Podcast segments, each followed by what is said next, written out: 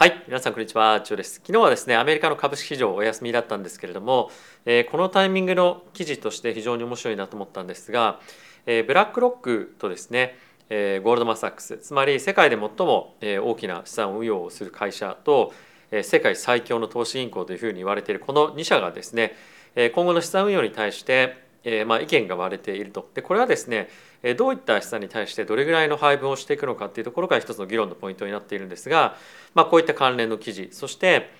今後のですね金利の見通しについてマーケットがまあ利下げの方向感を見てますよね。でそれに対してこのブラックロックの意見がまた、えー、まあスイスの今ダボスでしたっけ？スイスでしたっけ？ダボスって。そこで今会議が行われているんですけれどもそこで改めてマーケットが思っているようにはいかないですよというような趣旨のコメントが出てきたので、えそういったところを今日は取り上げさせていただければなと思います。で本題に入っていく前なんですが、えこのチャンネルはですね FXGT のスポンサーでお送りをしております。FXGT はですね一つの口座を開設するだけで株為替コモディティそして仮想通貨を取引できるプラットフォームとなっております。でここに来てかなり仮想通貨大きく動いてきたのと今年に関しては金融政策がですね世界的に大きく変わりそうということで為替の年になると思うんですよね。でこういったところに対して、え、しっかりとですねリスクを取れるような環境をえまあ、維持しておくキープしておくっていうのはかなり重要なことだなと思っているので、え、日本の証券会社で株を取引できるっていうのは一つ、えまあ、重要なポイントではあるんですけれども、まあ、それに対して、え、為替のヘッジを行ったりですとか、ま、仮想通貨もやったりとか、ま、いくつも口座持たなくても、えー、FXGT を持っていればそれぞれのアセットクラスに対して投資もできると。でプラス入金額に対して20%ないし30%の取引ボーナスっていうのをですね120万円まで上限でもらえるというキャンペーンもやっていますのでこういったところですねぜひご利用いただければ資産効率資産運用も効率的に行えるんではないかなと思うのでぜひ概要欄の方ご興味ある方はチェックしてみてください。はい。ということで、えまずはこちらのニュースから見ていきましょう。えトレーダーがですね、間違ってると。でつまり、金融引き締めが今後年末にかけて起こってくるということを今マーケットは予想しているんですけれどもまあこれはですねもう完全に間違ってますよということをブラックロックの方が言ってると。で具体的にどんなことをですね言ってるかっていうと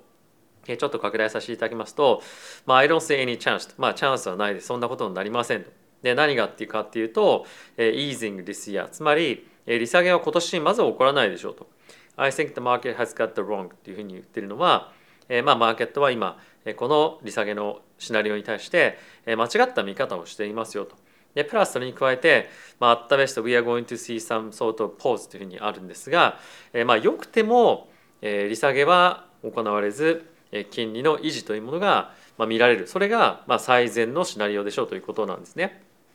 でさらにブラックロックに関しては、えー、今年結構こういった趣旨のコメントをしていて、えー、マーケットが思っている以上に利上げをするリスクもありますよというふうに言ってるんですよね。なので、まあ、今のマーケットコンディションと比較すると、まあ、かなりベアな見方をしているような、まあ、今状況にありますと。でこれはこれで非常にまあ面白い見方だなと思うんですけれどもまあこれが正しいのかどうかっていうのは今後マーケット環境を見ていかなければわからないんですが今あまりにもマーケットが今年の年末にかけて利下げをするというようなまあ、見方に偏ってますよね、まあ、それがちょっと怖いなというふうに正直思っているので、まあ、こういった意見にもやっぱり耳を傾けておく必要っていうのは一定程度あるのかなというふうに思っています。はい、で続いてこちら見ていきたいと思うんですけれどもえブラックロック対ゴールドマンのえー、ファイトオーバー、まあ、つまり60対40のポートフォリオのバランスに対しての、まあ、戦い、まあ、議論について、えー、この記事は取り上げていますと。でこれ何かっていうと、えー、まあ伝統的にですねかなり使われている手法というか、えー、まあ取引の分配方法なんですけれども60%を株式そしてポートフォリオの40%を債券に回すというような資産運用の方法がパフォーマンスを安定させる上で非常に重要というか、まあ、いい手法なんじゃないかっていうふうに言われているんですね。でこれに対してブラックロックはもう60対40の時代は終わりましたよとなので、まあ、今後はもっと幅広い資産に対して分散をしていかなければいけないですし、まあ、今のこの60対40の投資運用をしているようであれば、まあ、マーケットで今後アウトパフォームすることはできませんというふうに言ってるんですよね。はい、でブラックロックがこのように言い始めた一つ大きな理由としては2022年え金利が大きく上昇して株式マーケットも大きく下落をしましたつまり債券も株も大きく下落したんですよね60%株40%債券にしておくことでバランスの良い資産運用ができるというふうに言われていたにもかかわらずこういったポートフォリオをしていたとしてもおそらく30%を超えるようなポートフォリオの下落っていうのが、まあ、起こった人がほとんどもしくはそれ以上に下落していたと思うんですよね。でそれに対してゴールドマン・サックスに関してはこの 60%40% のポートフォリオ比率に関してはまだまだ効きますよと。でつまり今回のこの大きな株安債券安の動きに関しては、まあ、一過性ですというふうに言っています。で皆さんはこれどういうふうに思いますでしょうか？僕も、え、どちらかというとゴールドマンが言ってることの方が、まあ、正しいなと正直思っています。で今回のような株安債券安みたいなところが、えまあ、ことが起きることっていうのは、これまでもやっぱりあったわけですよ。ただしものすごく、確率として低いんですよね。一応下の方に、書いてあるんですけれどもここかな？はい、1926年から計測をしてわずか2%のタイミング2%の年しかこのようなことは起きてないんですよ。つまり債券が下がって株が下がるってことはもう稀にしか起こらないことだというふうにゴールドマンは断言しています。でこれは他のこれまでの金融政策というかまあ金融危機を見てみてもまああの過去に遡ってみるとそうだったはずなんですよね。えつまりやっぱり、まあ、2022年は、まあ、特別すぎたとただしブラックロックとしては、まあ、これが今後えもっともっと継続的に起こっていく可能性が、え、ありますよと。はい、でここで、え、ブラックロックがなぜここまであの、まあ、強気にというかあのこのような6040のポートリオが、まあ、もう使えませんというふうに言ってるかというと、まあ、やっぱり、えー、もう FED および、まあ、世界の金融、えーまあ、中央銀行としてはまあ、このような大規模な緩和っていうのが、まあ、どんどんどんどん癖になってるというかもうこの緩和を行わなければマーケットを支えることができないっていう状態に、まあ、陥っているというふうに、えー、まあ一つ思ってるっていうのはあると思うんですよね。でプラスそれに加えて、えー、かなりまあ地政学的なリスクっていうところも、大きくなっていることから、単純に株式そして債券だけでは、なかなかリスク分散っていうのが非常に難しくなってきていると。で一方ゴールドマンに関してはここでもある通り過去の歴史を遡ってみると、こういう理由で、今のあのマーケット環境はもう異次元すぎる異常すぎるだから、これまでと同じような状況に戻っていくことによって 60%40% のポートリオが、え、まあ何ていうんですかね、まあ、受け入れられるというようなことを言っていますと。で基本的にはあの今回の、まあ、緩和に関してはすごく特殊なケースだったと僕は思いますしこれが今後もノーマルになるっていうのはちょっとどうかなというふうに思っています。でそうなった時にじゃあアウトパフォームって何なのかっていうことだと思うんですけどあのやっぱり今仮想通貨非常に大きく台頭してきてますけれども仮想通貨だったりとか、まあ、もっともっとボラティティが高い商品も結構その投資対象の商品ってなってきている中で、マーケットが求める、リスクリターンみたいなものも結構変わってきていると思うんですよ。特にやっぱり若い人に関しては、結構ここ最近の大きな、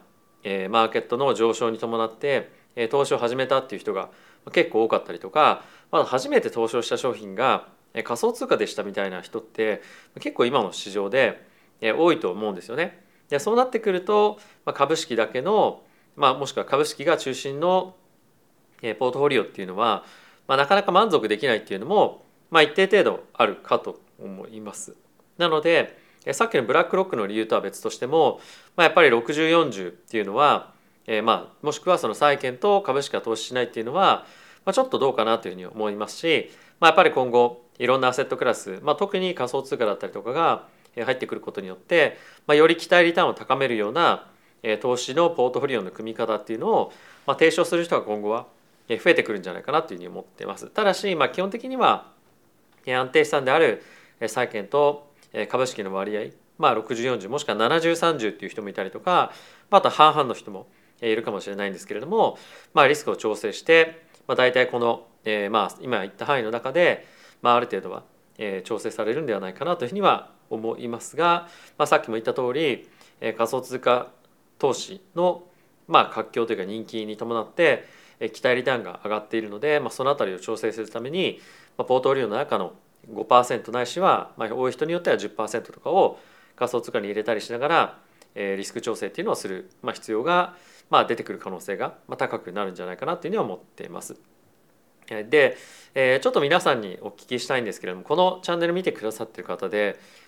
仮想通貨投資してる人、えー、いますでしょうか？もし、えー、いたりいなかったりいろいろいあのいらっしゃると思うんですけれども、えー、ぜひコメント欄に記載していただけると嬉しいなと思っています。でやっぱり、えー、今後はですね仮想通貨だったりとかそういった暗号資産のアセットがですね ETF ですとか、まあ、あとは、えー、投資信託ですとか、まあ、年金でも投資をできるように今後どんどんなっていくでしょう。でかつもうアメリカではそういったことも始まっていて暗号資産をポートフォリオの中に入れることがかなりもう当たり前になってきていると。でプラスも年初来のパフォーマンスという観点でいうと仮想通貨に関しては全体で見て20%とかもうアセットクラスによっては、アセットでこのトークによってはもう倍ぐらいあの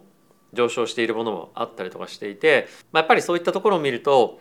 えー、仮想通貨というか、まあ、あのそのアセットクラスへの魅力みたいなものも、まあ、一定程度あると思うんですよね。でしかもそれがあの本当に草コインみたいなものじゃなくて結構メジャーな通貨で、えー、起こってるっていうのも、まあ、一つ面白いポイントなんじゃないかなというふうに思ってますし、まあ、そういったところがアメリカの方でどんどんどんどん、えー、当たり前になってくると、えー、日本にもそういった、まあ、投資手法ですとか、えー、考え方っていうのが入ってくると思うので、まあ、おそらく日本の方がまあ、3年から5年ぐらいかな、まあ、遅いと思うので、まあ、今後、まあ、そういったところが当たり前になってくるんじゃないかなと思うので、まあ、そういったぜひ、えー、投資機会をですね確保できるようには、えー、しておいた方がいいんじゃないかなというふうに僕は思ってますと。でまあそういったところの、まあ、情報も含めて、えー、メンバーシップの方でもいろいろと情報を配信させていただいています。